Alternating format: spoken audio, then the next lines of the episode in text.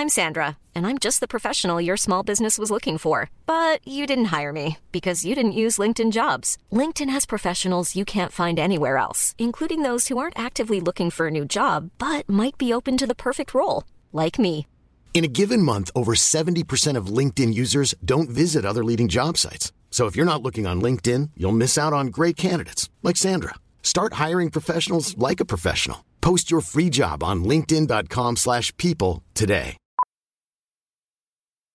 Millions of people have lost weight with personalized plans from Noom, like Evan, who can't stand salads and still lost 50 pounds. Salads, generally, for most people, are the easy button, right? For me, that wasn't an option. I never really was a salad guy. That's just not who I am. But Noom worked for me. Get your personalized plan today at Noom.com. Real Noom user compensated to provide their story. In four weeks, the typical Noom user can expect to lose one to two pounds per week. Individual results may vary.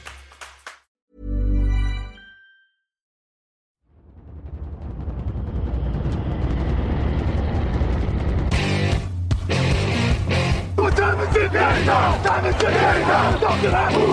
Talk to that. What time is it now? What time is it now?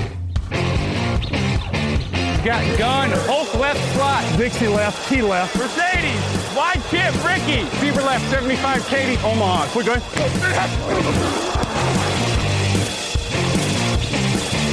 Last play of the game. Who's going to win it? Luck rolling out to the right. Dumps it up to Donnie Avery. Line.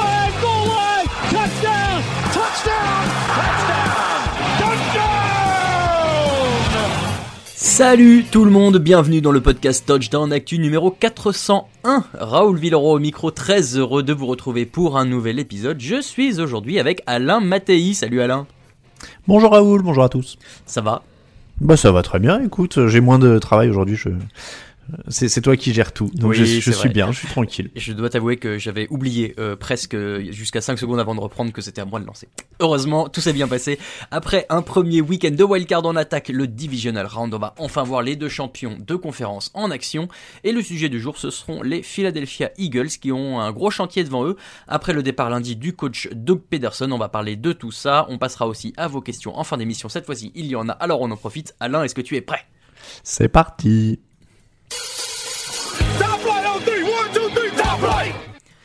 Alain, les Eagles, euh, peut-on parler de descente aux enfers, de chute, les ailes brisées, les métaphores euh, des oiseaux sont, sont nombreuses et possibles. On, est passé quand même d'un titre de champion en 2018, il y a trois ans, à aujourd'hui le cinquième pire bilan de la NFL, dernier de la NFC Est, qui est pourtant pas la meilleure des divisions. Plus de coach, pas vraiment de situation claire au poste de quarterback, 74 millions de dollars à libérer dans le salary cap d'après Spotrac. Bon, c'est pas facile. On va en parler un petit peu, notamment du fait de euh, cette récente actualité avec le départ du coach Doug Pederson. Euh, Aujourd'hui, mettons, tu es euh, à la tête des Philadelphia Eagles. Quel est pour toi le chantier prioritaire? Par quoi on commence? L'attaque, la défense, le coaching staff? Qu'est-ce qu'il faut d'abord et avant tout régler pour toi? Euh, beaucoup de choses, beaucoup trop de Bah choses. J'aimerais pas être le propriétaire, enfin si, j'aimerais bien être le propriétaire des Eagles parce qu'il doit être blindé. Ça va. Mais euh, ne- alors déjà juste petite remarque parce que tu disais euh, 2018 il y a pas si longtemps, c'est quand même une année, c'est beau la NFL ça va vite parce que c'est l'année où les Jaguars étaient en finale de conférence. Oh oui.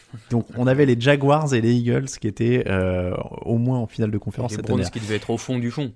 Voilà. Euh, donc en, fin de l'aparté, euh, en fait si tu veux le truc c'est que est-ce que c'est le plus gros bordel de la ligue, si je peux me permettre d'être un peu trivial? Je pense que oui, parce que alors les Texans pour- peuvent être challengers, tu vois là sur sur ce point, venir. mais ils ont un quarterback. Ouais, pour Euh, l'instant. Mais pour l'instant, voilà, c'est là où C'est pour ça que je dis euh, ça va venir, parce voilà, qu'attention, à tout moment, c'est là où ça se joue. Euh, après, encore une fois, moi, le problème, si tu es à la tête de Philadelphie aujourd'hui, c'est qu'il y a trois grandes questions, euh, à mon sens, pour, euh, pour beaucoup de franchises, euh, qui sont qui est le quarterback, qui est le coach, et est-ce qu'on est en reconstruction Et pour ces trois questions-là, je ne suis pas sûr que Philadelphie ait des réponses claires. Mm. C'est Euh, c'est- un énorme problème. Ouais, surtout, je trouve, et je suis complètement d'accord avec toi sur la troisième euh, question, euh, en l'occurrence la, la reconstruction. Il y a des équipes à qui on passe un peu, pour qui on passe un peu l'éponge parce qu'on sait que elles ont un projet à long terme. Philadelphie, j'ai l'impression que c'était quand même un effectif euh, qui, sur le papier, sans des blessures, aurait pu prétendre à bien mieux que ça.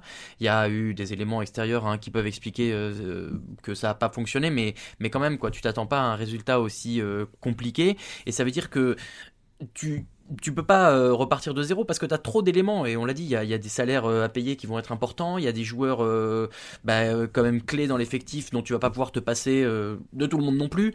Donc c'est pour ça que ma question c'était par quoi tu commences? Parce que est-ce que tu décides de te focaliser sur l'attaque, est-ce que tu décides de te focaliser sur la défense, est-ce que la draft va pouvoir aider suffisamment?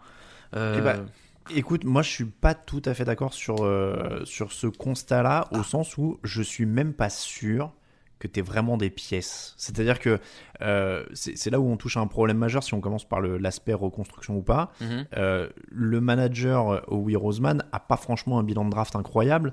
Euh, ils sont une des pires équipes de la ligue en termes de retour sur la draft ces dernières années. Il y a certaines stats avancées qui le montrent. Euh, ils sont dans le, nier- dans le dernier tiers de la ligue, hein, grosso modo, même si c'est pas une science exacte.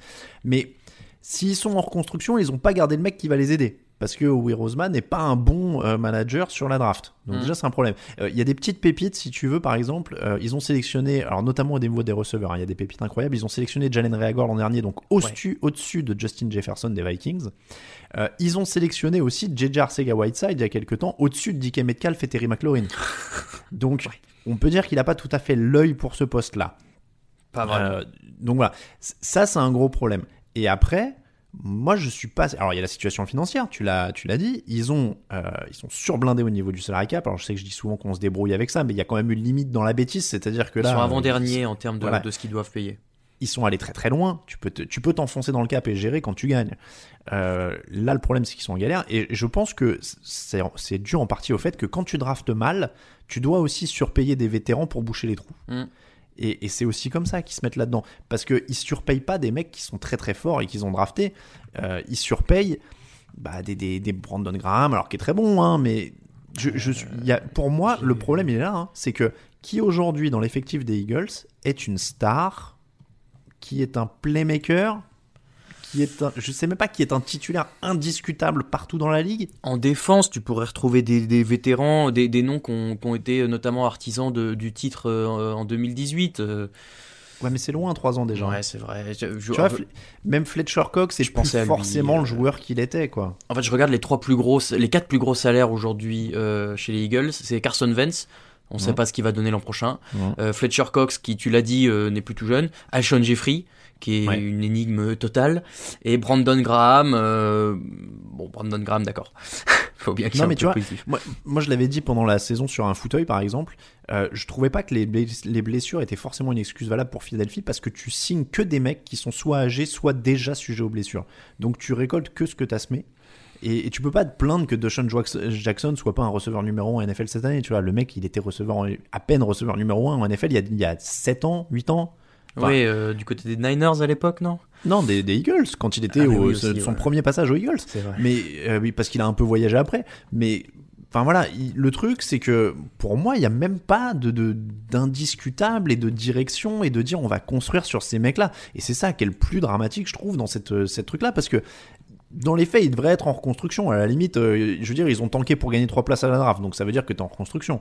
Euh, donc tu fous tout en l'air. Mais le problème, c'est qui va récupérer les contrats? Enfin, ils sont, ils sont vraiment dans une situation très très bloquée. Et, et le problème, c'est qu'en plus, on peut même, dans les faits, ils pourraient être en reconstruction avec n'importe lequel des quarterbacks qui choisirait, si on en vient au quarterback après, parce que les deux mecs sont assez jeunes. Donc tu peux, tu peux dire, bon, on reconstruit autant de ces mecs-là, vu Oui. l'âge euh, jusqu'auquel jouent les quarterbacks actuellement. Tu peux dire, c'est même pas le, le- le quarterback qui définit s'ils sont en reconstruction ou pas, ils ont même pas un trentenaire. Donc, euh, donc voilà, mais sur la situation financière, sur le, le- sur le salary cap, sur l'effectif actuel, ils sont vraiment bloqués dans un entre-deux où tu peux même pas dire on est à pas grand chose de gagner le titre parce qu'on est blindé, etc. le, le- je suis même pas sûr que le quarterback soit leur problème principal. Et pourtant, c'est un problème. Oui, c'est c'est un problème. Aujourd'hui, je dis, euh, on, on, on sait pas clair au poste de quarterback parce qu'on sait pas ce que, ce que voudra faire Carson Wentz et Jalen Hurts a, a pas été euh, honteux, hein, mais est-ce qu'il est vraiment un, un quarterback numéro un pour une équipe comme Philadelphie? Ça reste peut-être à prouver. Euh, moi, il y a un truc qui m'inquiète pour Philadelphie l'an prochain, c'est que euh, de ce qu'on a vu des autres franchises de leur division, euh, les Cowboys, les Redskins, pardon, la football team, je vais y arriver au bout d'un an, et euh, les Giants, il y a eu des signes encourageants. Je n'ai pas vraiment vu de signes encourageants du côté de Philadelphie, et dans cette division de l'enfer, si déjà t'es pas euh, prétendant à ta division, ça va être très compliqué pour eux d'aller euh, faire mieux que ce qu'ils ont pu faire cette année. Oui, euh, oui, non, mais c'est sûr qu'il n'y a pas eu grand chose d'encourageant parce qu'encore une fois, il n'y a pas de direction. Et, et donc là, on sait même plus. La question de la direction, on se posait la question avec le quarterback. Il y a une semaine, on aurait dit bon bah ça penche pour Jalen Hurts parce que Carson Wentz, il est embrouillé avec Doug Peterson, ça a l'air irréparable, etc. Hmm. Maintenant, Peterson n'est plus là. Donc, est-ce que ça veut dire que Wentz va avoir une nouvelle chance? Dans ce cas-là, ça veut dire qu'il faut quand même que tu embauches un, un sacré magicien parce que euh, Vance, Ouais. il était quand même à la dérive cette année. Mais il, y a aussi 30, il compte 30 millions de dollars dans la masse salariale si tu l'échanges. Ouais. Donc ce qui serait un record historique hein, d'ailleurs. Euh, donc tu vas pas le lâcher, donc peut-être que tu vas prendre un coach qui va lui redonner une chance. Mais encore une fois, faut que le mec soit un magicien. Et dans ce cas-là, euh, donc Hurts il retourne sur le banc. C'est vraiment une situation très compliquée. Et donc la clé là-dedans, ça va être quelle direction ils prennent maintenant qu'ils ont dégagé Peterson. Euh, moi, il y en a un qui coche pour moi les cases, hein, puisque tout est lié. En Euh, coach, c'est en coach, c'est Eric Bieniemy, euh, qui Oui. est un disciple d'Andy Reid. Donc à Philadelphie, ça passe bien. Il est tendance, euh, offensif. euh, Il sait gagner. a pri- Voilà, il sait gagner. A priori, si tu veux relancer Carson Wentz, bon, ça semble être le, le client. après je vais pas te mentir, je préférerais qu'ils viennent chez les Chargers, bien mais bon. Euh. mais, mais tu vois, alors après, par contre, on parle de direction. Euh, donc déjà, ils ont pris du retard sur les entretiens d'embauche par rapport à toutes les autres équipes, puisqu'ils se lancent dans la course au coach une semaine après tout le monde. Ouais. Euh, mais là où je te dis que je sais même pas s'il y a une direction, c'est que moi, je pense que Bieniemy serait bon parce que euh, ça peut coller avec leur quarterback, avec Vance, pour essayer de re- reconstruire quelque chose. Mais en même temps, les rumeurs disent qu'ils ont contacté Lincoln Riley, qui est l'ancien coach de Jalen Hurts à Oklahoma. D'accord.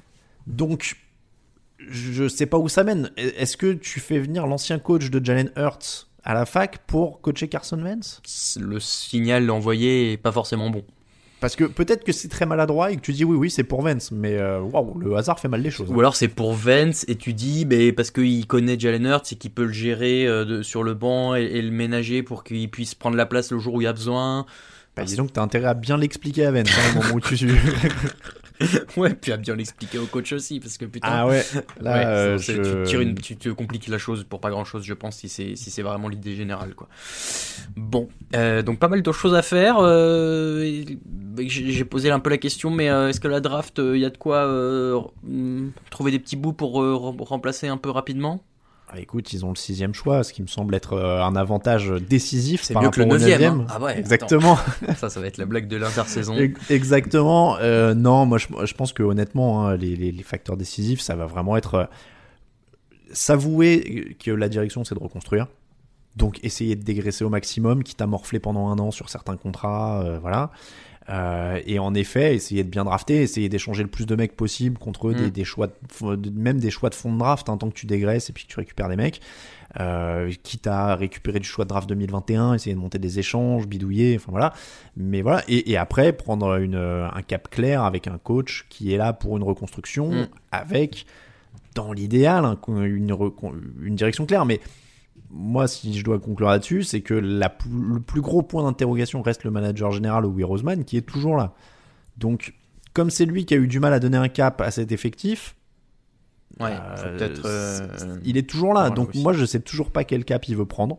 On en saura peut-être un peu plus euh, dans, dans une semaine ou deux quand ils auront un coach.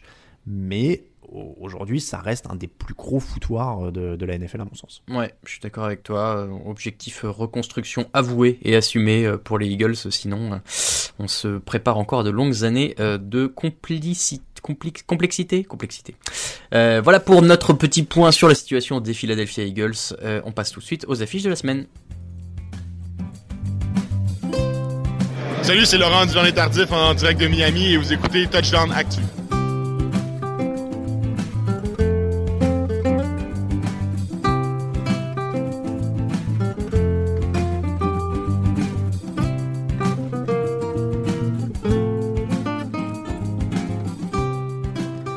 Que ce générique me fait du bien à chaque fois.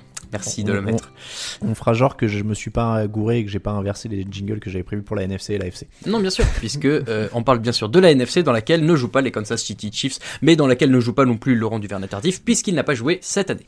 Alors, euh, les affiches NFC, on commence avec les Rams euh, qui ont fini à 11 victoires et 6 défaites, euh, qui ont gagné la semaine dernière, qui vont jouer chez les Green Bay Packers, qui ont fini à 13 victoires et 3 défaites.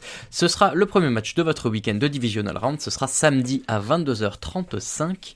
Euh, les Rams qui sont sortis du piège Seahawks, dans lequel euh, les Seahawks se sont jetés eux-mêmes, hein, euh, et ils retrouvent la meilleure attaque de la ligue. Ça tombe bien, ils ont la meilleure défense de la ligue.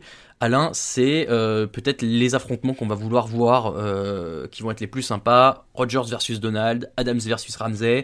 On va voir ce que ça peut donner au top niveau à ce moment de la compétition. Clairement, euh, je pense que c'est absolu. Enfin, c'est force contre force, donc tu regardes toujours ces trucs-là. Euh, T'as le meilleur, probablement le MVP de l'année contre probablement le meilleur joueur défensif de l'année, Ouais. avec Aaron Donald et Jalen Ramsey, un prétendant au titre de défenseur de l'année aussi. Euh, L'équipe qui a marqué le plus de points contre celle qu'on lâche le moins, donc euh, c'est un énorme défi pour les deux escouades. Le match-up d'Avante Adams contre Jalen Ramsey, Ouais, c'est quand va faire même des étincelles. très très alléchant. Rodgers qui a une évaluation de 136 quand il lance vers Adams cette année, mais il a lancé 3 de ses 5 interceptions en cherchant Adams. Donc il va être obligé d'aller taquiner Jalen Ramsey. Ouais. Et Jalen Ramsey, lui, il autorise que 68.6 au niveau de l'évaluation. Donc Ouais, euh, ouais. le, dé- ça va, le delta va peut-être se situer entre les deux. Je pense pas que. Mais voilà, c'est c'est très très euh, c'est très très costaud euh, clairement sur ce duel-là. Ce qu'il faut pas faire oublier, c'est que c'est très très fort ailleurs dans l'attaque des Packers et ailleurs dans la défense des Rams. Oui, euh, alors j'allais te dire, euh, dans, les, dans, les, dans les autres match-up, du coup, euh, au moment où les, ba- les, les Rams ont le ballon, il y a aussi, du, il y a aussi de quoi proposer un peu, notamment, alors on a vu un gros K-Makers sur, Mm. le, sur le match de Wildcard. Il se pose quand même la question du quarterback du côté des Rams, puisque Jared Goff a joué pour euh, 9 euh, sur 19 à la passe, 155 yards et un touchdown, malgré un pouce blessé. Il semblerait qu'il joue ce match. J'ai pas bah, de toute façon, Wolford, lui, euh, il est parti. Euh, mais, mais à quel niveau il est vraiment? Je sais que dans la rédaction de Touchdown Actu, des gens, notamment Raphaël Masmejean pour ne pas le citer, ne sont pas les plus grands fans de Jared Goff, mais il est capable d'assurer de faire le taf quand il est bien soutenu au sol. Est-ce que sur ce match-là, avec un run-stop de Green Bay qui est pas exceptionnel, qui est dans la moyenne, ça peut, ça peut aussi aider un petit peu Los Angeles? Ah, ça représente un motif d'espoir, euh, oui, euh, on va dire, un minima. Euh, après, je j'ai du mal à m'imaginer que cette équipe de, de Los Angeles ait une chance si elle passe pas les, 30 les 25 points, on va dire. Je suis d'accord. Euh, et, et ça semble quand même assez compliqué. C'est-à-dire que Kamaker, ça a été magnifique dans la rencontre précédente, mais est-ce qu'on pense vraiment qu'il peut marcher à lui tout seul sur les Packers qui, alors, ils, sont, ils ont eu des trous d'air contre le, le sol cette année, euh, l'année dernière en playoff, très bien, mais c'est quand même une défense où il y a des All-Pro aussi. Il y a Darius Smith et Jair Alexander qui ont été sélectionnés Oui. pour, euh, dans l'équipe All-Pro. hein. Euh, donc, c'est pas une défense qui est abominable. Et en face, on a des Rams qui ont l'air quand même extrêmement diminués. Euh, alors Wolford, il est, il est pas totalement out hein, si j'ai si j'ai suivi les derniers trucs. Il Ah avait ouais un, un, un- un air pincé en fait dans la nuque et donc c'est Ah, pas une ok, commotion, ok. donc il serait peut-être pas forcément encore forfait. Euh, mais je veux dire, faut pas se faire d'illusions. Il avait plutôt bien joué en début de match avant de sortir, mais c'est pas euh, c'est pas forcément le quarterback que tu as envie d'avoir pour un deuxième tour de playoff tout de suite. Euh, Goff, tu l'as dit, il y a le pouce cassé, il a des broches dans le doigt, c'est pas idéal, euh, et c'est déjà pas le quarterback dans lequel on a le plus confiance Non. quand il a sa main en entier. Donc voilà, c'est l'énorme problème des Rams. C'est-à-dire que si par j'allais dire par miracle, et même pas. Leur, non, non, parce que leur, défense, non, leur défense peut faire quelque chose, donc même pas par, par miracle, mais si leur défense arrive à tenir, euh, ce qui est un énorme défi, Le, le deuxième problème, vraiment, c'est même c'est qu'ils n'ont pas forcément une attaque qui peut aller prendre le dessus sur cette défense de Green Bay là. Donc, euh, défense de Green Bay qui arrive reposée, qui arrive déterminée, euh, qui ont probablement pas l'envie de connaître la même déception en playoff que l'an dernier, notamment contre le jeu au sol. Donc, à partir de là, ça semble être quand même le point rédhibitoire pour moi du côté de Los Angeles. Oui, de toute façon, il va falloir avancer. Tu disais 25 points tout à l'heure, effectivement, euh, ça semble tout à fait atteignable pour les Packers. Mais on en revient quand même à ce qu'on disait au début de la prévue de ce match-là. C'est quand même une énorme défense qui accorde très peu de points aussi. Mmh. Je, ça veut pas dire qu'ils vont les, les, les shut down, qu'ils vont les, les museler, comme on dirait en mmh. français. Mais, euh, mais on sait jamais. Aaron Rodgers, ça lui arrivé de passer à côté de certains matchs et, et pas que en saison régulière. Et, alors, ok, il sort d'une saison exceptionnelle. Ça veut pas dire que c'est toujours euh, hyper consistant. là, je suis peut-être un peu sévère. Il est très consistant. Il lui arrive d'avoir des errements. Euh, est-ce que ce match-là ne peut pas être un errement euh, avec euh, un Aaron Donald qui serait sur sa tête deux, deux, snaps sur trois et Jane Ramsey le troisième snap sur trois avec le ballon dans les mains? Alors, je suis pas sûr que on voit un truc, tu vois, comme Seattle. je pense pas qu'ils lui fassent subir ce qu'ils ont fait subir à. pas la même ligue offensive. Wilson. C'est ça, déjà c'est pas la même dynamique. Euh, et puis en fait c'est là où je trouve que ce match-up il est encore plus intéressant et qui dépasse le cadre du Adams-Ramsey, c'est que euh, Robert Tonian, Allen Lazard, Marquez Valdez-Scantling, ils peuvent aussi faire des belles choses, mais qu'en même temps il n'y a pas que Ramsey qui fait une grosse saison. Les autres defensive backs sont aussi bons euh, du côté de Los Angeles en ce moment. le front seven autour d'Aaron Donald a très bien joué sans Aaron Donald d'une bonne partie du match la semaine dernière contre une super ligne offensive de Green Bay. Donc il y a vraiment là aussi un match-up hyper intéressant entre ce front seven et la ligne offensive. Et puis on l'oublie beaucoup trop souvent à Green Bay, mais Aaron Jones est un super coureur. Euh, et il joue contre la troisième défense au sol. Donc il y, a vraiment du costaud dans tous les sens dans ces match-ups et je peux pas te dire si Aaron Jones va prendre, euh, va prendre du rythme parce qu'il a eu quelques gros matchs qui ont bien aidé aussi cette attaque.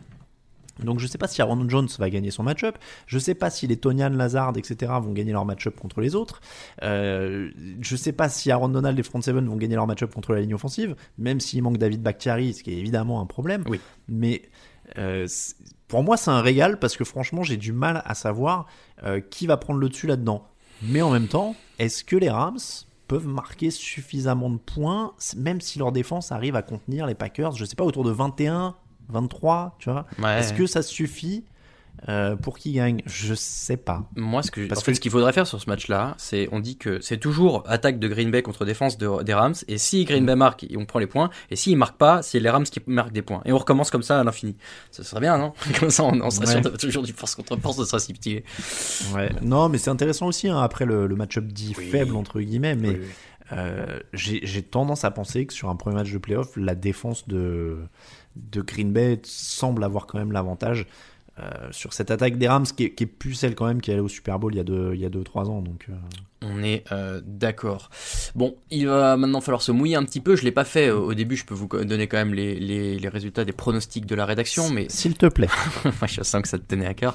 Euh, puisque il se trouve que la semaine dernière, euh, pas du tout, Alain a été le seul à obtenir 8 points, en l'occurrence avec 4 bons pronos sur 6, là où tout le reste de la rédaction avait seulement 3 bons pronos sur 6. Alain avait bien vu la victoire des Ravens. Bravo. Mais oui, seul contre tous sur la marée. C'est vrai, c'est vrai. Et je, vais pas reparler des Rams, ça m'énerve. Euh, donc les scores euh, actuellement sont euh, les suivants. Alain est en tête à 187 points, Raphaël est deuxième à 179, euh, Grégory troisième à 175 et Camille et moi sommes toujours à égalité au fond avec 172. Ça va forcément changer la semaine prochaine. J'ai fait exprès de voter contre certains des autres membres de la rédaction.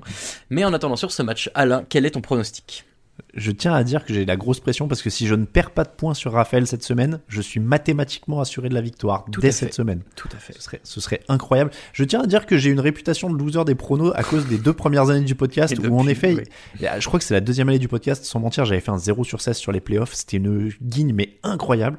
Ceci étant dit, j'ai gagné les pronos l'an dernier et je suis en tête cette année. Donc euh, il faut, euh, voilà, je veux pas. Je sais que la réputation sur les pronos et de la ging me, me, collera toujours à la peau, mais en vrai, depuis deux ans, je suis en feu. C'est pas tant les, euh, les, pronos, c'est surtout la hype que tu mets sur une équipe qui. qui oui, maintenant c'est les hype. Ouais, maintenant c'est les hype. Euh, ceci étant dit, prono Packers. Prono Packers pour moi aussi. Et euh, comme il n'y a que 4 matchs, je vous donne celles des autres. Mais en l'occurrence, Grégory et Camille ont pris les Packers et Raphaël a pris les Rams. Alors déjà, il y aura un petit écart sur ce match-là. Ouais, après, je sais pas s'il va pas changer parce que Ah ouais il nous a dit que ouais, il hésitait. Bon. Ok, alors Euh, bon bah je, donc je, bon je donnerai pas les pronos suivants alors parce que si, on, les, on, les met, les on les sur le site de toute façon. Voilà, alors je ne dis plus rien, on, on se laisse le temps de réfléchir jusqu'au match. Match suivant toujours en NFC, en l'occurrence c'est la deuxième affiche, ce sera la dernière celle-ci euh, de votre week-end, puisque ce sont les Tampa Bay Buccaneers euh, qui ont fini à 12 victoires, 5 défaites, qui vont jouer chez les New Orleans Saints, qui ont fini à 13 victoires, 4 défaites. Ce sera euh, dans la nuit... non, ce sera pas le dernier. Pourquoi j'ai dit que c'était le dernier? Si, c'est ça. C'est dans la nuit de dimanche à lundi, et ce sera à minuit 40. Ce sont des Oui, horaires un peu spéciaux. Oui. Vous allez voir que les horaires du dimanche sont spéciaux. Là, c'est minuit 40. Donc, euh, bah, de toute façon, si vous avez regardé le match d'avant, vous serez là. Euh, Bah, c'est c'est vache de la NFL parce qu'ils nous enlèvent le match de 19h du Divisional Weekend qu'on avait oui, c'est ça, mais bon, bah, je pense que après tout, ils pensent à leur marché avant le nôtre. Oui, c'est pense à peu près compréhensible. Je pense qu'ils programment pas toujours en pensant à la France. En. Non. Alors, euh, Tampa Bay Buccaneers contre New Orleans Saints, on l'a dit. Alors là, évidemment, on peut partir dans toutes les stats que tu veux sur l'âge des quarterbacks, sur le nombre de touchdowns lancés par ces quarterbacks dans leur carrière. En l'occurrence, c'est les deux meilleurs lanceurs de touchdowns de l'histoire. Euh, Tom Brady versus euh, Drew Brees. C'est évidemment pas les deux qui vont s'affronter en direct pendant le match, mais on est obligé quand même de, de noter l'exceptionnalité de la présence de ces deux mecs à ce niveau-là.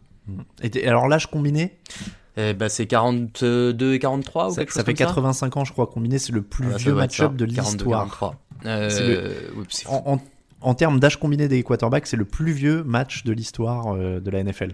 Avec, euh, avec 85 ans à eux deux. Ils ont 43 et 42, donc c'est ça. C'est ça. C'est euh, ri- ridicule sur le papier, ça, ça ne devrait même pas pouvoir arriver, et pourtant c'est le cas. Bah, c'est surtout trop que maintenant, on est face à des mecs qui pourraient être le père en fait de Josh Allen ou de Lamar, Ah bah Jackson. ouais, largement. grosso modo. Ouais, ouais. Donc, euh, donc voilà, on est, oui, c'est, c'est, là c'est la, la vieille génération, mais qui fait de la résistance parce que quand ils pensent, euh, on, on en reparlera peut-être après dans la dans la FC, mais euh, on a, je crois, 24 ans de moyenne d'âge ou quelque chose ça, comme ça, 24 ans et ans et demi. 340 jours, allez. C'est ça dans la dans la FC, alors que c'est 36 piges euh, du côté de, de la NFC, c'est c'est délirant là. Et encore, c'est Jared Goff qui, qui fait baisser très largement la moyenne. hein. Oui, bah oui, parce que sinon, donc euh, t'as 43, 42 et Rogers c'est 37, si je dis pas de bêtises, Oui, euh, dans ces eaux-là. Donc, euh, donc oui, c'est c'est vraiment. Après là, on est, euh, je pense qu'on est déjà dans la nouvelle ère. Hein. Brady et Rogers, c'est des exceptions, on l'a déjà dit des, Oui. des tonnes de fois, mais c'est incroyable ce qu'ils font. Pour parler du match, euh, et ben on a quand même un match assez exceptionnel. Alors ils sont quand même pas tout à fait au même niveau tous les deux, euh, Non. au- au- malgré leur, euh, leur âge à peu près similaire. Et, et j'ai envie de dire que c'est quand même le plus vieux là qui aujourd'hui euh, attire le plus les, les projecteurs. Et, et on reparlait de, match-up force contre force. Bah, l'attaque de- des Buccaneers contre la défense des Saints, euh, ça, va, ça va être quelque chose. hein. Ça va être quelque chose, je suis d'accord avec toi, je vais euh, pas forcément me refaire les amis du côté des Saints, en... mais je- tout le monde est à peu près d'accord, j'espère, en disant que Breeze, malheureusement, sur l'impression donnée sur les derniers matchs, oui, ça gagne, mais ça m'a l'air toujours compliqué de lancer des ballons loin, et heureusement qu'il y a la soupape Alvin Kamara euh, de temps en temps. En l'occurrence, commençons par Tom Brady et les Buccaneers. Euh, lui, de son côté, j'ai l'impression que rien n'a changé. C'est que ça continue d'être toujours aussi impressionnant de régularité et de, bah, de maîtrise du truc. quoi. Il a la balle en main, il a ses Mhm. receveurs, pas de problème, couverture, vous envoyez ce que vous voulez, ça joue, il y va. Bah, il s'adapte de mieux en mieux à son système parce que c'est pas tout à fait de la distribution façon Patriots, mais, euh, mais franchement, oui, il monte en puissance. On parle beaucoup de, de montée en régime ces dernières semaines pour, euh, pour beaucoup d'équipes.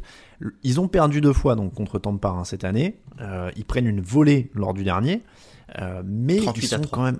C'est ça, mais ils ont, ils ont quand même très très bien monté en régime depuis. La dernière fois justement qu'ils ont marqué moins de 26 points, c'était ce 38-3. Mm. Euh, euh, depuis, il y a dû avoir 6 ou 7 matchs où euh, ils marquent régulièrement, ils ont tout le temps marqué plus de 26 points. Donc ils sont montés en régime. Euh, après, euh, et, et c'est normal, il y a toutes les, on voit comment Brady utilise toute sa palette de cimes maintenant, puisqu'il touche des Browns comme des Cameron euh, comme des Gronkowski ou des Mike Chris Evans ou des Chris. Godwin. Mm. Euh, donc c'est énorme, il y, a un- il y a une puissance de feu qui est énorme. Ceci étant dit, euh, si tu veux te refaire des amis du côté de New Orleans, faut souligner la, la qualité de leur défense. Sur le Oui. match contre les Bears, alors c'est les Bears, mais euh, 11 first down autorisés sur 10 drives. Ouais, c'est vrai. Donc, dont, dont 4 sur le dernier drive qui sert à rien. Oui. Donc euh, ça, ça a forcé un nombre de, de three and out incroyable. Euh, donc ils ont une défense qui est très très très très forte. Après, la question, elle est la même que pour toutes les équipes qui jouent les Buccaneers, c'est est-ce qu'ils ont assez de matos pour tenir tous les mecs d'en face? Voilà, euh, la ligne offensive, il y a du monde à l'arrière. C'est, c'est peut-être sur l'arrière euh, que je me pose un peu de questions. Il y a Marshall Latimore qui fait euh, qui fait un peu office de, de peut-être de tête d'affiche. Mais est-ce qu'autour de lui, on va réussir à tenir, comme tu dis, euh, bah, les, l'offensive euh, élargie en fait euh, de, de Mm. Tom Brady et de ses receveurs? Ça me paraît difficile. Bah, une, en tout cas, c'est une des clés du match. Euh, on a vu sur le match précédent en plus que la- l'attaque aérienne de, de Tampa avait ouvert un peu le jeu au sol et que Fournette, euh, euh, je sais plus si c'est Fournette ou Jones qui, passe les 100 yards, si je dis pas de bêtises.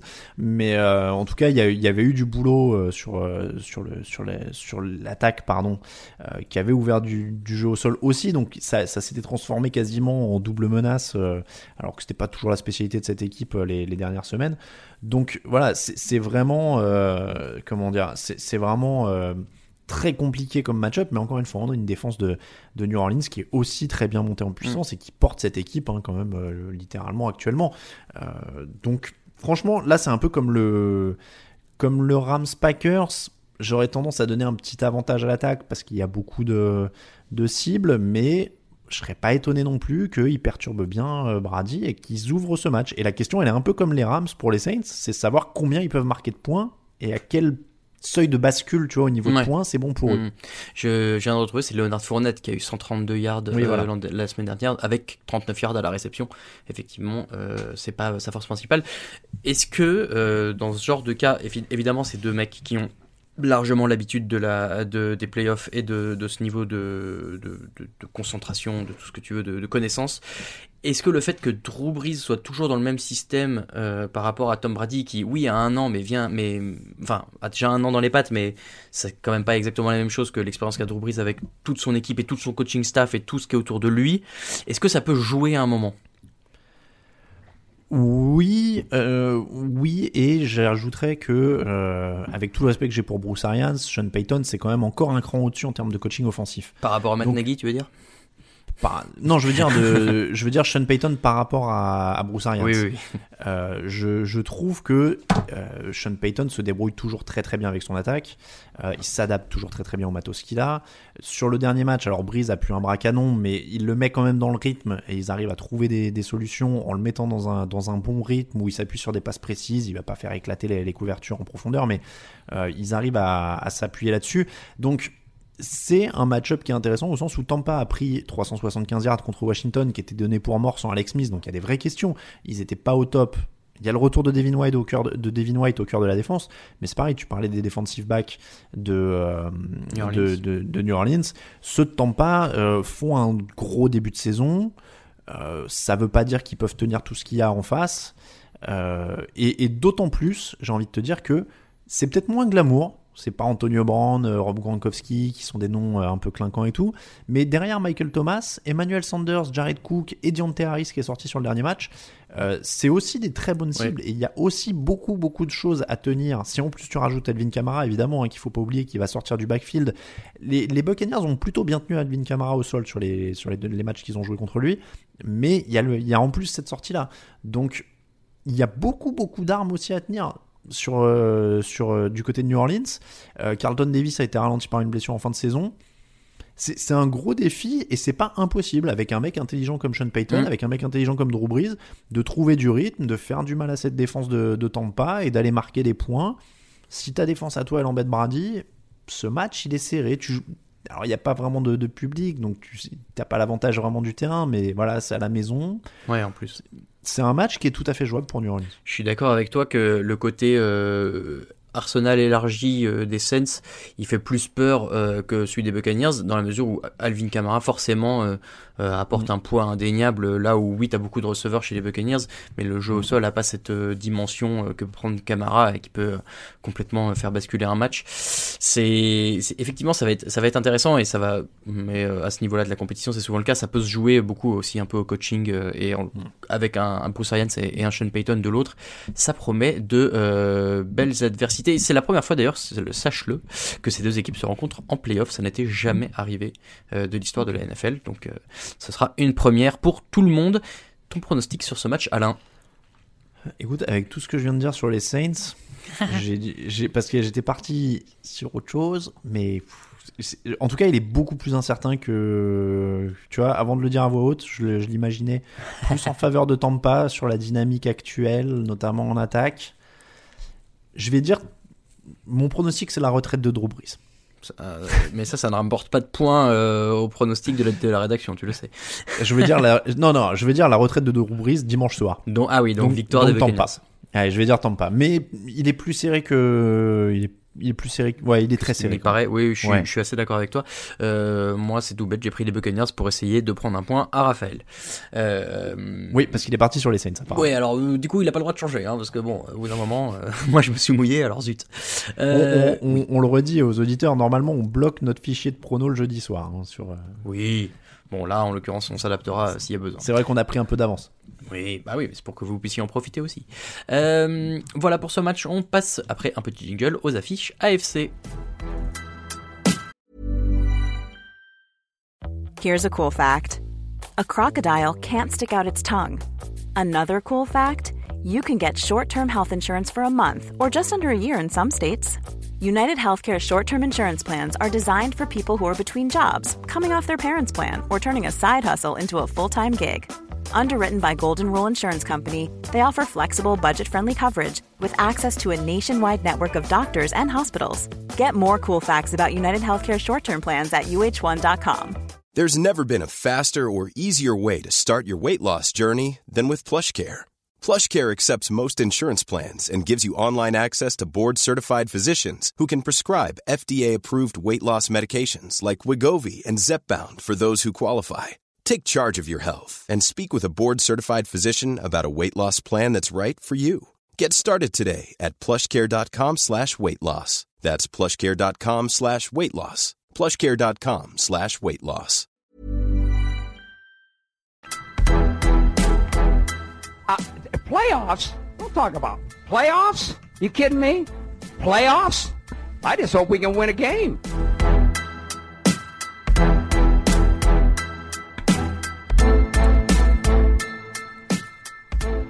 Jim Mora, toujours là pour euh, parler des playoffs.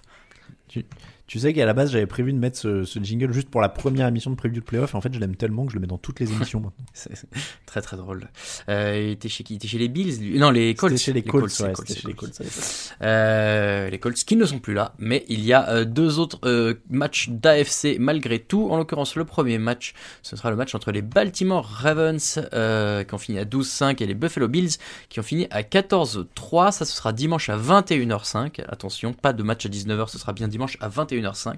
Euh, alors, les, les Ravens qui ont peut-être un peu surpris. Alors, le match n'était pas forcément gagné d'avance pour euh, Tennessee, mais on avait l'impression que euh, de ce qui s'était passé l'an dernier, de la dynamique du moment, de peut-être des incertitudes du côté de Baltimore, Tennessee était favori et en l'occurrence ce sont les Ravens qui sont sortis du piège, je sais pas, qui ont gagné ce match-là, en tout cas 20 à 13 la semaine dernière et qui se retrouvent face aux Buffalo Bills. Encore une fois, ils sont peut-être pas favoris, puisque les Bills ont une meilleure dynamique, les Bills ont fini euh, très fort la saison, ont commencé très fort la saison, ont fait une très forte saison.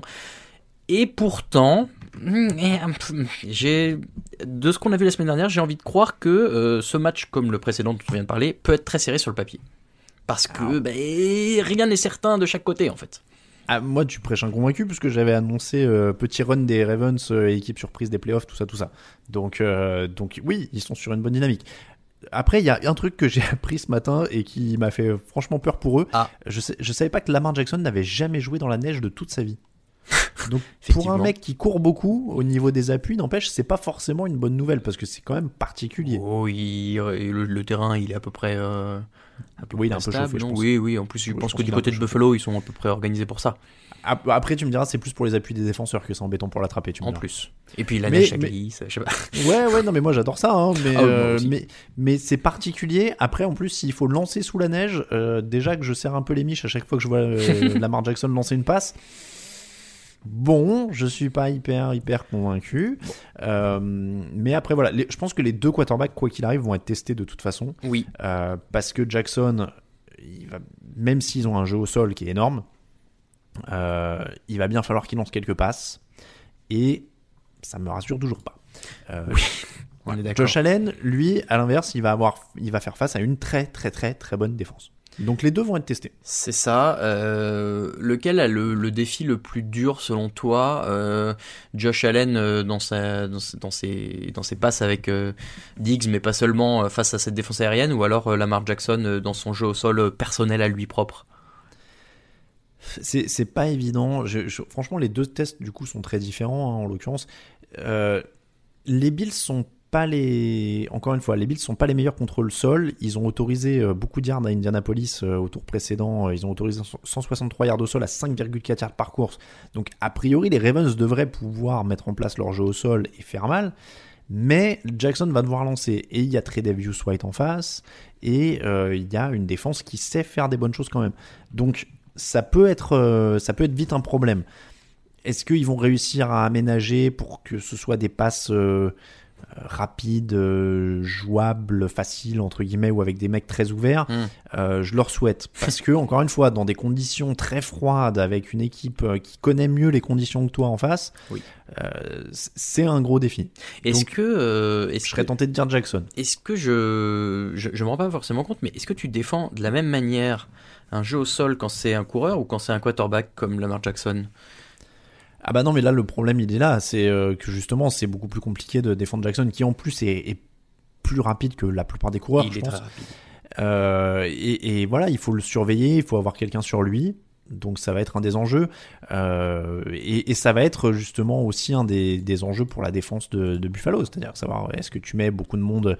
euh, je pense que elle est là la question pour toutes les équipes qui les jouent. C'est que tu blindes la boîte et tu le forces à lancer. Grosso modo, il faut en faire un passeur Ouais, d'une manière ouais. ou d'une autre. Euh, il faut le surveiller, il faut l'empêcher de sortir de la poche. Euh, il faut le forcer à te battre avec son bras. Voilà, ça va être le- l'enjeu. Euh, je vais- c'est pas comparable parce que Derrick Henry, par exemple, euh, est pas du tout le même profil de joueur et, qui, et que les, les Titans sont un quarterback dédié à lancer. Euh, mais tu vois, c'est un peu comparable en un sens à, à ce qu'a fait Baltimore avec Tennessee, c'est-à-dire de dire bon bah il va falloir que vous lanciez le ballon les gars. On Mm. met tout le monde dans la boîte, Derrick Henry il passe pas, vous allez lancer il faut que du côté de Buffalo, tu adaptes plus ou moins un plan de jeu dans cet esprit-là, je dis pas dans la même application, mais dans cet esprit-là, de dire on va empêcher au maximum Lamar Jackson de sortir de sa poche, euh, et il va falloir nous battre traditionnellement. quoi.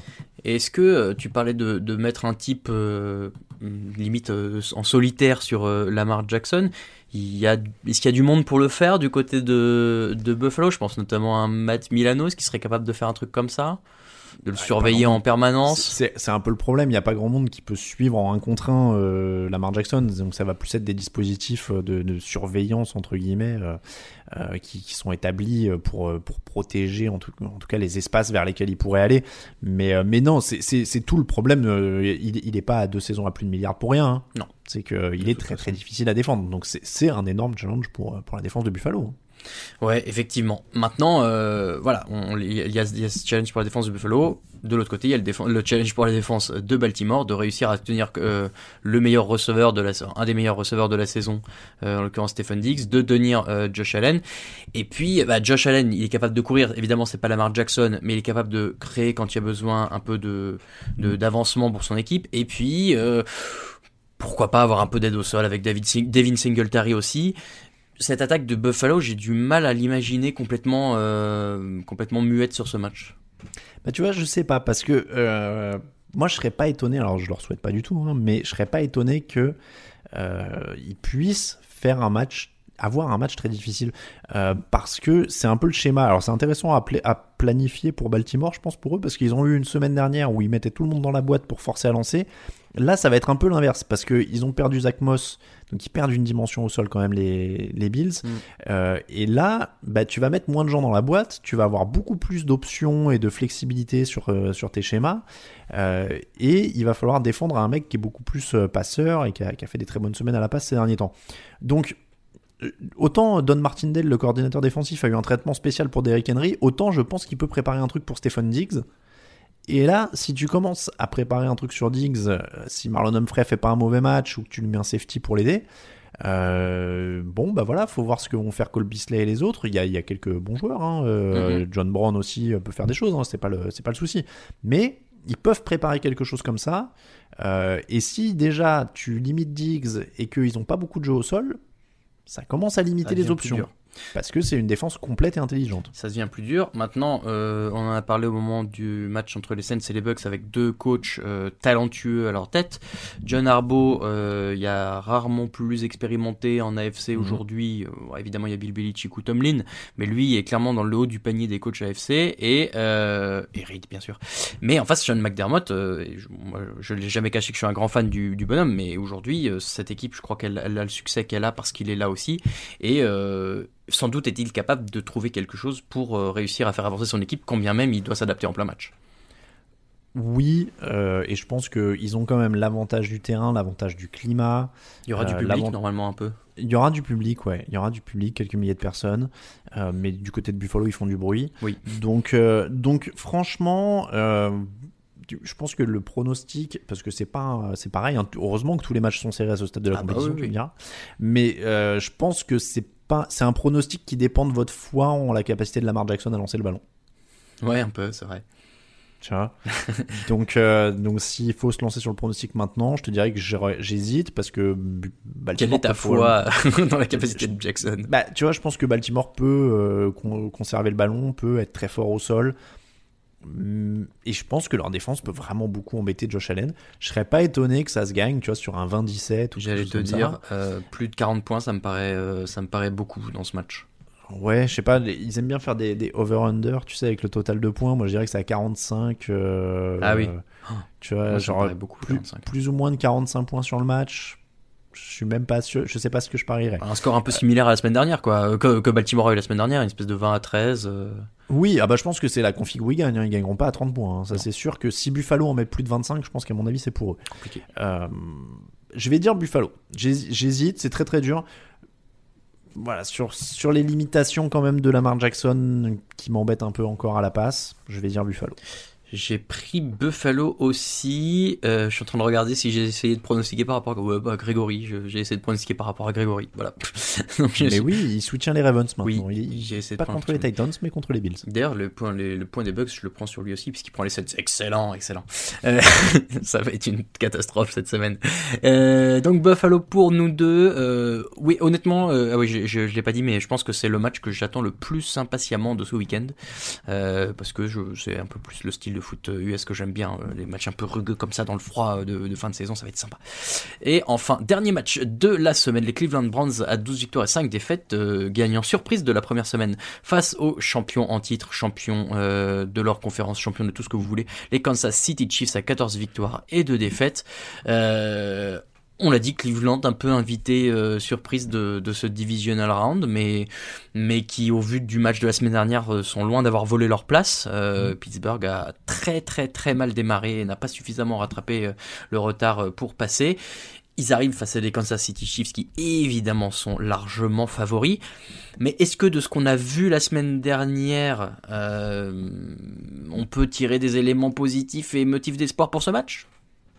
Pour les Browns? Oui, oui, parce que pour les Chiefs, Oui, oui, le match oui, de la semaine sûr. dernière, il était tranquille. Oui, autant pour moi. Pas de problème. Euh, oui, oui, non, mais oui. euh, moi- ah bah, je pense qu'on dit surprise pour les Browns parce qu'ils s'appellent les Browns, mais si une équipe. Enfin, tu vois, on a eu des, des équipes de playoffs qui étaient bien plus indigentes que ça ces dernières années. Euh, les Texans, les Raiders avec euh, Upcar blessé à l'époque, du coup, ils jouaient avec je sais plus qui. euh, Avec Derek McGloin. Un truc oui, comme ça, voilà, non Matt McGloin. Donc Matt voilà. McGloin. Non, mais il y, a des équipes quand même bien plus indigentes qui étaient en playoff. Je pense qu'on est surpris parce que c'est les, les Browns, mais sur Oui, mais qui gagnent un match la- surtout. C'est ça, moi, le, le truc, c'est que les, les, Raiders, les Raiders, les Texans, Ouais, à ce moment-là, juste- ils perdaient. Ouais, mais justement, ils- ouais, mais c'est ce que je te dis, ils sont quand même bien plus légitimes et ils l'ont montré, quoi. Ils, ont, ils ont un vrai jeu au sol, ils ont un quarterback qui, se pro- qui progresse, ils ont des vrais playmakers en défense. Donc, je pense pas que. Enfin, évidemment, c'est la manière qui a surpris, peut-être euh, parce qu'ils explosent euh, les, les Steelers sur le premier quart, mais en vrai. Euh, ils sont pas illégitimes quoi. Je pense qu'on est on est tous Non, non, non. encore une fois à raison. hein, on n'a pas l'habitude de voir les Brands qui gagnent. Je veux dire, ça fait c'est notre dixième saison de podcast.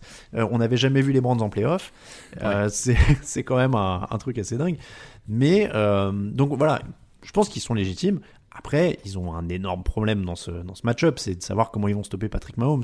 Parce qu'ils ont battu les Steelers, mais ils ont quand même laissé 553 yards à des Steelers qui ont joué trois quarts temps. Mm. Euh, donc évidemment, ils jouaient un une défense un peu plus permissive parce qu'ils menaient largement au score et que tu, tu contiens un peu plus. Voilà, très bien. Mais euh, et, et il manquait Denzel Ward, qui euh, normalement, si on touche du bois, devrait pouvoir revenir. Je crois qu'il était sur liste Covid. Mais ça reste une très très grosse crainte contre eux. Euh, ils sont 28e pour couvrir les ends, les Browns, cette saison. Ouais. Ils vont jouer Travis Kelsey, euh, qui est le deuxième receveur de la ligue. Donc immanquablement, ils vont souffrir. Et je pense que là, pour le coup, légitime ou pas, ils ont un énorme problème cette semaine avec ça. Oui, mais on, on l'a vu, la défense des Chiefs, elle n'a pas toujours été euh, hyper euh, imperméable pendant la saison. La semaine dernière, oui, ils sont aidés par euh, des problèmes défensifs de, de Steelers, des Steelers, mais les Browns ils mettent quand même 48 points, c'est pas anodin comme performance. Euh, Est-ce que, à l'inverse des matchs qu'on a cités avant, là, on pourrait essayer de partir dans une espèce d'escalade de, d'escalade de la violence avec des points marqués de partout euh, Bah, c'est pas impossible, ouais. C'est- pas impossible. Après, ça dépend de la tactique. euh, Est-ce que les Brands se font tenter par le, le cliché du il faut confisquer le ballon, courir euh, beaucoup, faire égrener l'horloge Ce qu'ils savent bien faire, attention, hein, Chubb et Carrimont, c'est probablement la meilleure paire de coureurs de la ligue. Oui. Euh, D'ailleurs, si je dis pas de bêtises, la dernière fois que les deux équipes se sont jouées, ça devait être en 2018, et Hunt avait marqué trois touchdowns, mais pour les Chiefs. C'était tout à fait en 2018, les Chiefs avaient gagné 37 à 21. C'est ça. Déjà beaucoup de Euh, points. Oui, oui, oui. Non, mais donc, voilà, t'as ce cliché-là qui est de dire on joue une équipe qui marque beaucoup de points, donc on confisque le ballon, on essaie d'être le plus réaliste possible, c'est-à-dire on marque dès qu'on a une occasion, on laisse aucun point sur la table, on perd surtout pas de ballon, euh, et voilà, on la joue comme ça, en mode Giants contre les Patriots au Super Bowl, euh, Mm. voilà, pour, les, pour ceux qui l'avaient vu à l'époque. Mais euh, encore une fois, et et il y a une opportunité, oui et non, au sens où la défense de Kansas City a été atroce contre la course pendant la première partie de la saison. Ils autorisaient quasiment 150 yards par match. Et sur les 9 dernières semaines, ils ont corrigé le tir. Ils sont à plus qu'une centaine de, yards par match. Même si évidemment, quand tu mènes au score, tu neutralises souvent le, le jeu au sol adverse. hein. Mais je pense que le plan il est là. De toute façon, leur force c'est les coureurs. Il va falloir bourriner avec les coureurs, Mm. euh, essayer d'être euh, d'être opportuniste en défense, comme ils l'ont fait d'ailleurs très bien contre les Steelers. hein. Ils- à chaque oui. fois qu'ils ont récupéré des ballons, ils leur ont collé des points derrière. Ils ont tué le match comme ça. Mhm. Donc le plan de jeu il est pas foncièrement différent. Il faut appuyer sur ces forces là. Encore une fois, la différence, c'est que bah, contrairement, euh, euh, contrairement aux Steelers, qui de temps en temps s'oublient complètement, voilà, les, les, les Chiefs, euh, ils ont une. Alors, c'est une autre question, hein, ils ont une vingtaine de jours de repos. Est-ce que ça peut leur jouer un tour au démarrage ou est-ce qu'à l'inverse, ils arrivent justement euh, affûtés comme jamais? J'ai pas l'impression que ce soit le genre d'équipe qui se repose sur ses acquis. En tout cas, Je pas le pas coaching staff qui te laisse le faire. C'est pas un truc qui me fait vraiment peur. Non, honnête. voilà.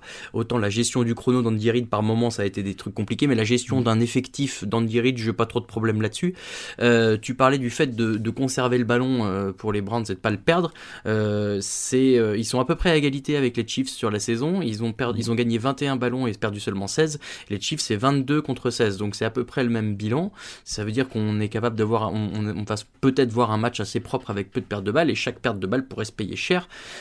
Euh, là où tu dis qu'ils ils- ils doivent essayer de conserver un peu le ballon, je suis pas sûr que face aux Chiefs ce soit toujours la bonne solution, puisque même quand il a très peu de temps et très peu de possibilités, Patrick Mahomes est capable d'avancer. Donc est-ce que il faudrait pas prendre le contre-pied et dire bah on va bourriner au sol et bourriner dans les airs comme on peut, et puis essayer d'aller vite marquer des points, quitte à ce que lui il marque des points vite, mais bon, comme ça au moins on reprendra Oui. la balle derrière et on pourra remarquer. Non mais oui, je pense que c'est pour ça que je, je te disais qu'il faut. Est-ce qu'ils vont se laisser tenter? Je pense qu'il faut pas jouer contre nature. Tu joues au rythme auquel tu joues. Mm. Et comme tu l'as dit, c'est de toute façon ce qui différencie Mahomes justement des Patriots de 2007 ou des choses comme ça. C'est cette capacité à, à marquer en 30 secondes quoi. Ouais. Donc euh, donc dans l'idéal, évidemment, tu, tu, tu prends ton temps pour jouer tes jeux au sol et c'est voilà. Mais faut pas non plus jouer contre nature. Une fois, si t'arrives à établir un rythme, suis ton rythme. Mm, Donc mm, euh, c'est c'est surtout ça. Mais, mais encore une fois, ça reste, un, ça reste un énorme problème avec leur couverture aérienne. Euh, même si eux peuvent euh, titiller un peu la défense adverse, même si Oui. euh, euh, Jarvis Landry, qu'on n'a pas encore cité, et Baker Mayfield ont fait un très bon match, qu'il a trouvé d'autres joueurs au fur et à mesure de la saison, même son modèle Beckham. Donc il y a plein de choses à faire. Et, et même Chubb avait apporté un peu dans les airs lors du dernier match. Donc il y a des choses à faire. Après, le, le problème, il reste, euh, il reste ça. C'est Oui, qu'il faut oui. ralentir Patrick Mahomes. C'est ça. Bon, et puis on, on l'évoque sur tous les autres matchs, mais là pour une fois, euh, il n'y a pas vraiment débat entre les coachs, puisqu'Andy Reid, c'est quand même euh, 29, matchs de, 29 matchs de playoff joués, donc 15 victoires. Euh, Kevin Stefanski, évidemment, c'est un seul et une victoire. Bon, tu me diras, ça fait 100%. Mais et, et euh, joué, joué depuis son sa cave en plus, hein, parce qu'il était euh, Oui. Covid, donc euh, c'est joué. euh, entre guillemets. Euh, donc euh, bon voilà, on- n'y a pas trop de débat là-dessus. Euh, ça fera peut-être une différence aussi à un moment, parce que évidemment c'est un, un environnement que Andy Reid connaît bien.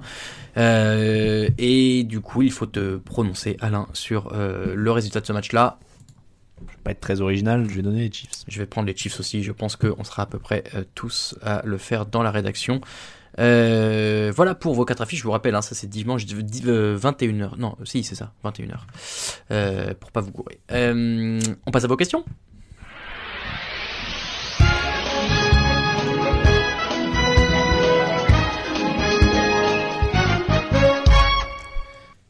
Euh, j'ai dit n'importe quoi parce que c'était pas 21h. euh, si c'est ça.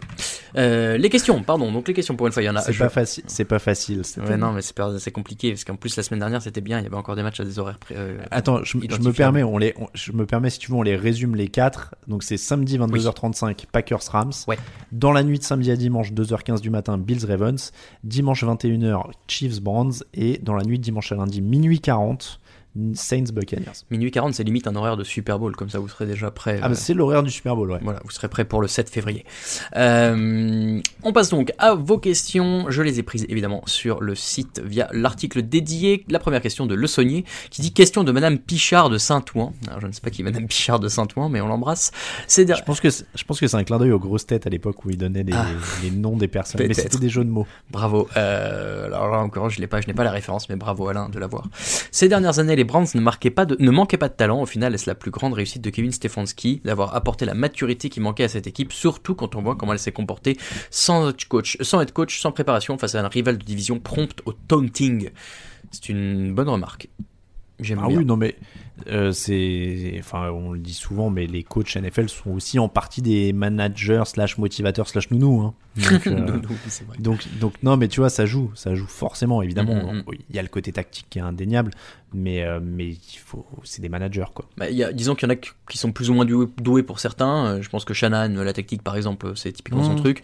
Et à l'inverse, Andy Reid ou Kevin Stefanski, c'est un peu des managers d'effectifs aussi parce que je pense qu'un un, un Mahomes, t'as pas trop besoin de lui apporter de la tactique.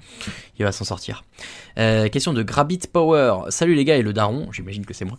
Cette année, trois équipes de l'AFC Nord qualifiées en playoff, ça n'arrivera pas tous les ans. D'après vous, qui passe à la trappe dans les années à venir? Reconstruction des Steelers, blessure de Lamar Jackson, les Browns qui feront du Browns ou Burrow qui gardera les séquelles de sa blessure? Ah bah, les, Hmm. les- les Steelers sont les candidats les plus évidents à une chute au sens où ils ont le quarterback le plus vieux. quoi. Oui, je suis d'accord. Et euh, ouais, non, blessure de Lamar Jackson, je vois pas pourquoi ça arriverait particulièrement. Et les Browns ont l'air bien partis, Burrow aussi. Donc non, effectivement, je suis d'accord avec toi. Les Steelers, c'est peut-être l'avenir le moins radieux. mais Ça veut pas dire pour autant que ce sera terrible. Euh, question de Fidel Gastro. Euh, bah tiens, justement, les Steelers. Salut la team. À quel point, selon vous, la première défaite en saison régulière des Steelers a pu dérégler la mécanique et faire perdre son momentum à l'équipe? C'est une bonne question. C'est vrai qu'ils étaient quasiment parfaits jusqu'en semaine 14 ou 15. Et que depuis. Oui. Non, à 11, ils étaient à 11-0. 11-0 Oui. Ouais. Et puis derrière, il y a eu des victoires, mais ensuite, c'est vrai que la fin de saison euh, bah, finit mal pour eux, quoi. Ouais, mais tu vois, je sais pas si, euh, enfin, alors, je sais pas si on peut parler de momentum, quoi. Toutes les équipes finissent par perdre, à part euh, une À ou deux dans l'histoire. Donc la question est de savoir comment tu gères la défaite. Visiblement pour eux, c'était pas très bien. Euh, donc voilà, je sais pas s'il y a une histoire vraiment de momentum ou pas là-dessus. Euh, Est-ce que ça a plutôt été un révélateur de leur niveau? On était quand même un petit peu précautionneux quand on en parlait euh, de, mémoire. J'espère que je dis pas de bêtises, mais euh, ils, battaient pas non plus des foudres de guerre. hein. Je regarde un peu leur. Non, mais tu vois, sur leur début de saison, ils battent Giants, Broncos, Texans, Eagles, Browns. Alors Browns, ça a été mieux après. Ils battent les Titans, Ravens, ça c'est bien. Cowboys, Bengals, Jaguars, Ravens, Washington. Et après, ils perdent contre Washington.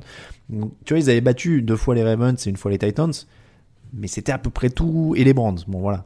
Mais euh, sinon, il y avait quand même beaucoup de victoires contre des, équipes de fond de tableau. Donc, je sais pas. Est-ce que ça a été un révélateur et qu'ils l'ont mal encaissé? C'est possible, mais. euh, mais après, on le dit souvent, hein, commencer être au sommet en septembre-octobre, ça sert rarement à quelque chose euh, et, on peut appliquer ce qui vient de demander là aux, aux Seahawks. hein.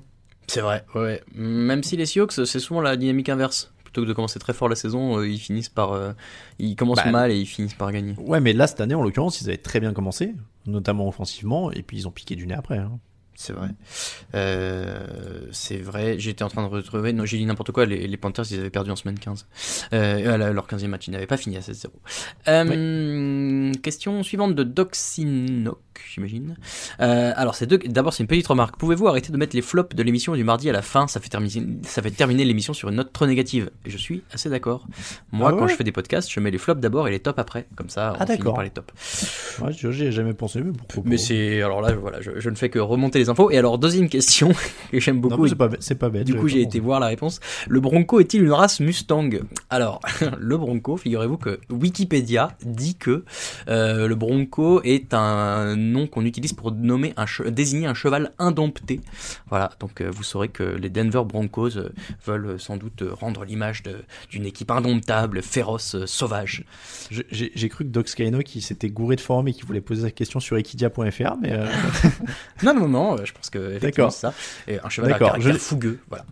écoute, je n'y connaissais rien en bourrin, donc euh, Moi non plus, donc mais voilà. c'est pour ça que je voulais qu'on pose la question. Vous le Mais- saurez vous pourrez vous la péter à votre prochaine dîner. Merci à Doc Skynock euh, de nous avoir forcé à apprendre quelque chose. Christophe Touvenin qui nous demande quel offensive coordinateur serait le plus indiqué pour remplacer Shotty de son petit surnom à Seattle. Schottenheimer, bien sûr, qui a été euh, renvoyé hier, avant-hier, je ne sais plus. Ce matin Euh, bah, là, on est mercredi, donc il a été renvoyé mardi soir, dans la nuit de mardi mercredi. Donc, hier, ce matin. Euh, quel offensive coordinateur euh, C'est pas évident, là, j'ai Ouais. pas tous les, En tous, plus, tous en les plus, c'est candidats en tête. parce que c'est des postes sur lesquels tu peux faire monter des mecs un peu moins connus, genre des coachs de quarterback ou des Oui, choses oui, comme ça d'autres ah bah, équipes. Donc euh, il faut voir euh, après euh, il faut un là tu vois tout à l'heure on parlait de tacticien et de gestion d'hommes euh, faut peut-être un mec qui soit capable de gérer le mental de, de Russell Wilson parce que ça doit pas être facile pour lui tous les jours. Oui, après un mec qui arrive à trouver, à, faire, à exploiter le jeu intermédiaire à, à Russell Wilson. Après, j'ai vu passer qu'un truc, alors c'est du Twitter, donc j'ai pas la véracité du truc encore, parce que je crois pas tout ce que je lis sur Internet. Bravo. Mais un mec qui joue bien avec la taille de, de Russell Wilson, parce que je voyais euh, un, un type insinuer sur Twitter que la taille de Russell Wilson aurait un- une influence en fait physiquement sur sa vue du terrain et que ça le gênait sur les zones intermédiaires. Parce C'est que pas c'est qu'il- hein. il est très petit. Hein. Bah, Alors pour le coup, c'est pas du tout pour faire du name dropping ou quoi, mais pour l'avoir croisé sur euh, les, les fois où j'ai couvert les Super Bowls, c'est vrai qu'il est, il est vraiment pas impressionnant, Russell Wilson pour le coup. Il est vraiment pas très grand. Euh, il est bien plus petit que moi. Euh, je sais pas à quelle taille il est marge officiellement, mais franchement, il était plus petit que moi. Je fais 1m85 et il était bien plus petit que moi. Je pense qu'il s'il fait 1m80, c'est le bout du monde. Je, je pense qu'officiellement, il doit être à un 78 ou un 80. Russell euh, Wilson d'après euh, le site très 78, Wikipédia non, on me ou, dit euh, 1m80. Ouais, bah c'est ouais. Il à fait pas plus grand hein. quoi. Il, il fait pas plus d'un mètre 80. Euh, et quand on voit que les linemen ils font quasiment 2 mètres, bah, Ça fait 20 cm de moins, le calcul est vite fait. donc je dis pas que ça explique totalement le fait qu'il joue qu'en profondeur. hein. Attention, il sait jouer sur des zones intermédiaires. Oui. Mais euh, mais en tout cas, il faut trouver quelqu'un qui l'aide à exploiter les zones intermédiaires et avoir. Un... En tout cas, il faut un coordinateur qui ait une vision complète et équilibrée du football américain. Quoi. C'est vrai. Euh, question de Dirty Fighter, j'aime bien cette question. En 2018, lors de la dernière saison de Black Bortles chez les Jaguars, vous disiez que les Jaguars étaient à un QB près d'être un prétendant au titre. A priori, Lawrence sera le QB des Jaguars l'an prochain et il est, entre parenthèses, paraît-il, très très fort. Mais est-ce que les Jaguars ont toujours un supporting cast digne d'un prétendant au titre? Si ce n'est pas le cas, quels sont les changements ayant modifié la donne? J'aime bien parce qu'effectivement, on a eu cette image à un moment des Jaguars en se disant c'est con parce qu'ils pourraient faire un truc avec un vrai quarterback. L'an prochain, si Lawrence est là, ça va aller mieux, mais j'ai plus l'impression Oui, que bah, ce soit fait, le cas. Ah bah oui, mais en fait, entre-temps, ils ont décimé la moitié de leur effectif pour l'avoir Lawrence. Parce que ce qui a changé, c'est qu'il n'y a plus Calais Campbell, il n'y a plus Jalen Ramsey, il n'y a plus Yannick Ngakwe, euh, il n'y a plus Edge Bouillet, euh, il n'y a plus bon, Léonard Fournette, c'est secondaire. Je crois qu'Allen Robinson était dans cette Il y a équipe plus aussi. les Allen, de- effectivement. Voilà, euh, donc bah, ils, ont, ils ont bazardé une bonne partie de leur effectif. Léonard euh, Fournette, tu l'as dit? Oui, oui, Fournette aussi. Bon, c'est pas, pas pour l'apport énormissime qu'il avait, mais, mais surtout en défense. Je veux dire, ils avaient une défense qui était une des meilleures défenses de la ligue. C'est pour ça qu'ils vont en finale de conférence avec Blake Bortles. Souvenez-vous, C'est- et qu'ils ne pas jouent Blake- pas. voilà, c'est pas, pas Blake Bortles qui les porte en finale. hein. Donc, euh, c'est la défense. Et ils ont complètement euh, bazardé cette défense. Donc, euh, c'est, Mm, mm, mm. c'est ce qui change et qui fait qu'aujourd'hui, ils peuvent sélectionner Allen. hein. Tout à fait. Il ne joue pas, souvenez-vous, avant la mi-temps, ce coup de pied. Ils font n'importe quoi. Euh, question de Chabaloutre. Salut l'équipe dans l'émission Débrief Wildcard. Vous disiez que les Rams étaient à incuber de devenir une équipe vraiment forte. Quelles sont leurs options Décidément, les questions se ressemblent. Euh, c'est vrai que, le- alors il, précise le contrat de Goff est énorme et me semble difficile à casser. Monter un échange, est-ce vraiment réalisable? Ils ont, ils ont un GM qui est hyper agressif, donc euh, rien serait surprenant, mais c'est très très compliqué de se sortir du contrat de Goff. Donc euh, moi, je crois qu'on l'avait dit aussi, c'est essayer de trouver un mec au deuxième, troisième tour de la draft que Mm. tu peux peut-être euh, ou, ou si t'as un coup de bol tout en fin de draft mais je crois qu'ils ont pas leur choix non ils ont pas leur choix de draft en plus parce qu'ils vont aux Jaguars euh, le premier tour donc euh, donc essayer de trouver un mec de trois de troisième tour et essayer d'avoir un peu de bol et de le et, et si, si McVay est un magicien des quarterbacks euh, Ils ont fait venir qui? C'est c'est le, c'est le draft, de- le, le trade de qui qui leur offre ce premier choix? C'est pour Jalen Ramsey Jalen je Ramsey, hein, je crois aussi. Et il précise un fauteuil de 5 heures pour le Super Bowl, s'il vous plaît. Ah, oui, parce que j'ai demandé Oui. aux gens de, de donner la durée qu'ils veulent du fauteuil. J'ai vu un 4h30 Euh, aussi euh, qui, qui passait. Ouais, ouais, bah là, on est. En plus, euh, bon, je le dis, je suis transparent aux, auditeurs. À la base, en plus, moi, je disais ça en espérant que j'aurais des gens autour de moi, c'est-à-dire que, euh, que l'équipe du podcast pourrait se déplacer Aïe, pour aïe. venir. Euh, vu qu'on sait absolument pas dans quelles conditions sanitaires on sera d'ici au 7 février, euh, le défi, se, le défi a gr- grandi de heure en heure parce que je suis en train de me dire que là, je dis aux gens, ouais, demandez-moi de faire 3 heures et tout, et qu'en fait, je vais être tout seul. Donc, ça va être incroyable. Il y aura ton chat à la rigueur, mais c'est tout. Ouais, oui, bah, je crois que là, il va vraiment falloir que je fasse venir le chat en guest. hein. Euh, question de M16. Alors deux questions. Euh, si on enlève les Chiefs de l'équation, est-ce que la course au titre est totalement ouverte Euh, Moi j'ai envie de dire oui. Pour une fois, y a, y a- tous les matchs sont à peu près serrés et sympas, même déjà la semaine dernière, je trouvais. Donc, en tout cas, c'est une, année dure à pronostiquer et tant mieux. Après, moi j'ai envie d'être positif et de te dire que même avec les Chiefs, elle est totalement ouverte. Personne n'a réussi le doubler depuis euh, 2005 ou non, c'était 2004-2005 ou 2003 Les Patriots, 2004, c'est même avant, Ouais, c'est les Patriots. 2002-2003, je crois. Euh, bah, ils gagnent le Super Bowl en 2001. Il y a une année de trou et donc et après c'est 2003-2004, non plutôt Peut-être.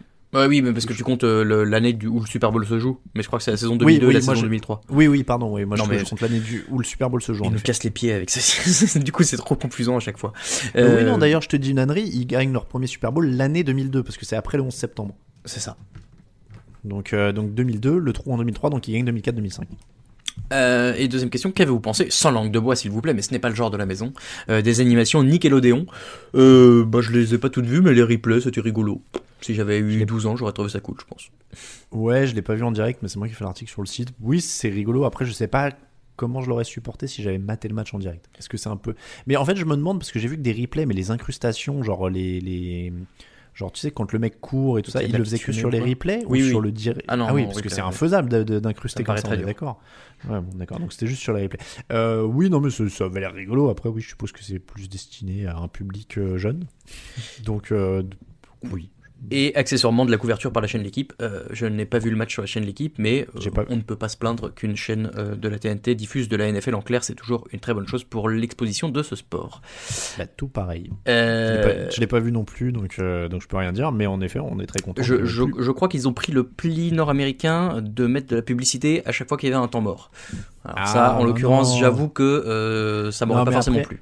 Mais, je, après, mais je comprends, encore- il faut qu'ils rentabilisent les droits aussi, ça fait partie du Ah jeu. bah oui, oui. Non, mais encore une fois, hein, je, veux dire, nous, on est très contents. Euh, Plus il y en a en clair, mieux c'est. Ça, ça fait plus de gens qui découvrent. Et d'ailleurs, il me semble qu'il y a un... bah, ils ont encore un match cette semaine, ils- ont peut-être le le, dimanche Packers. 21. Ah non, ils ont le Packers premier. Le Packers Rams, très bien. Bravo. On a mis le programme télé sur le site, si vous voulez. Euh, Il y a toutes les chaînes, même de Bean et tout. On, a- on met tous les programmes. Bravo, bravo nous. ouais.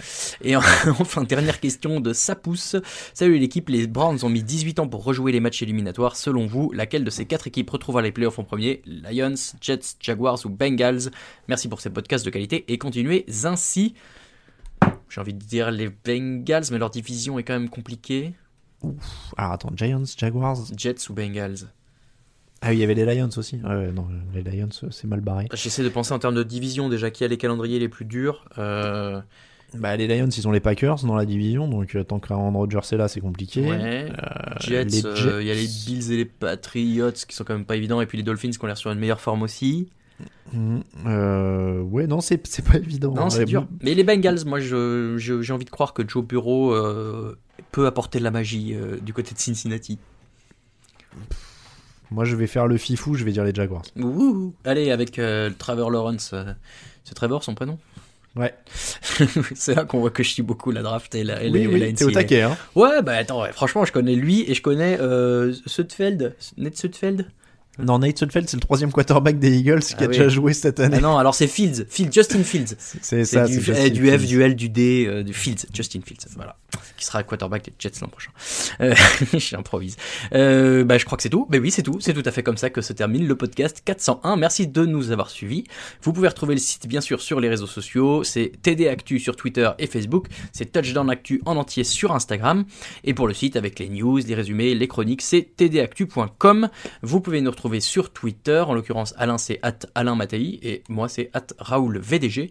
Et n'oubliez pas surtout de rejoindre euh, tous les gens qui nous soutiennent sur Tipeee et on les en remercie si vous voulez apporter votre soutien au site Tipeee, euh, T-I-P-E-E.com. Merci Alain. T'as un troisième E même, je crois. Ah ouais? Depuis Ouais, le début, je l'écris mal. Avec trois E. Alors, vérification a en direct. Il y, a, le- il y a le lien, vous allez sur le site, il y a une rubrique nous soutenir dans le menu. Et c'est donc il y a 3 juste E, à- tout à fait. Voilà. T-I-P-E-E. Il y a juste- Mais il y a juste à cliquer sur nous soutenir dans le menu. Oui, ça va Et plus vite, vous vous vous perdez pas. Euh, merci beaucoup Alain. Merci à toi. Et on se retrouve, alors attention, changement d'horaire du coup, pour le fauteuil, c'est dimanche à 20h, ce sera pas encore un fauteuil de 3 heures, ce sera Mhm. pour l'instant 1 heure, mais euh, dimanche à 20h dans le fauteuil avec Alain Mattei, comme chaque dimanche. À bientôt Ciao, ciao.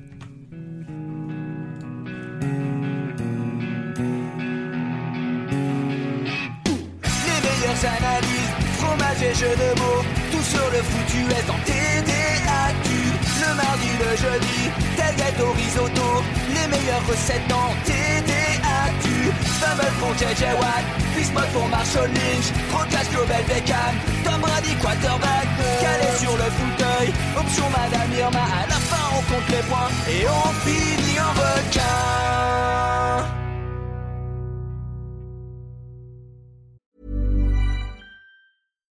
Deserves the best, and there's no better place to shop for Mother's Day than Whole Foods Market. They're your destination for unbeatable savings, from premium gifts to show-stopping flowers and irresistible desserts. Start by saving 33% with Prime on all body care and candles. Then get a 15-stem bunch of tulips for just $9.99 each with Prime. Round out Mom's menu with festive rosé, irresistible berry chantilly cake, and more special treats. Come celebrate Mother's Day at Whole Foods Market. When you make decisions for your company, you look for the no brainers. And if you have a lot of mailing to do, stamps.com is the ultimate no brainer. It streamlines your processes to make your business more efficient, which makes you less busy. Mail checks, invoices, legal documents, and everything you need to keep your business running with stamps.com. Seamlessly connect with every major marketplace and shopping cart. Schedule package pickups and see your cheapest and fastest shipping options from different carriers. With rates up to 89% off USPS and UPS rates. And with the Stamps.com mobile app, you can take care of mailing and shipping wherever you are. Make the same no brainer decision as over 1 million other businesses with Stamps.com. Sign up with Code PROGRAM for a four week trial, plus free postage and a free digital scale. No long term commitments or contracts. That's Stamps.com. Code PROGRAM.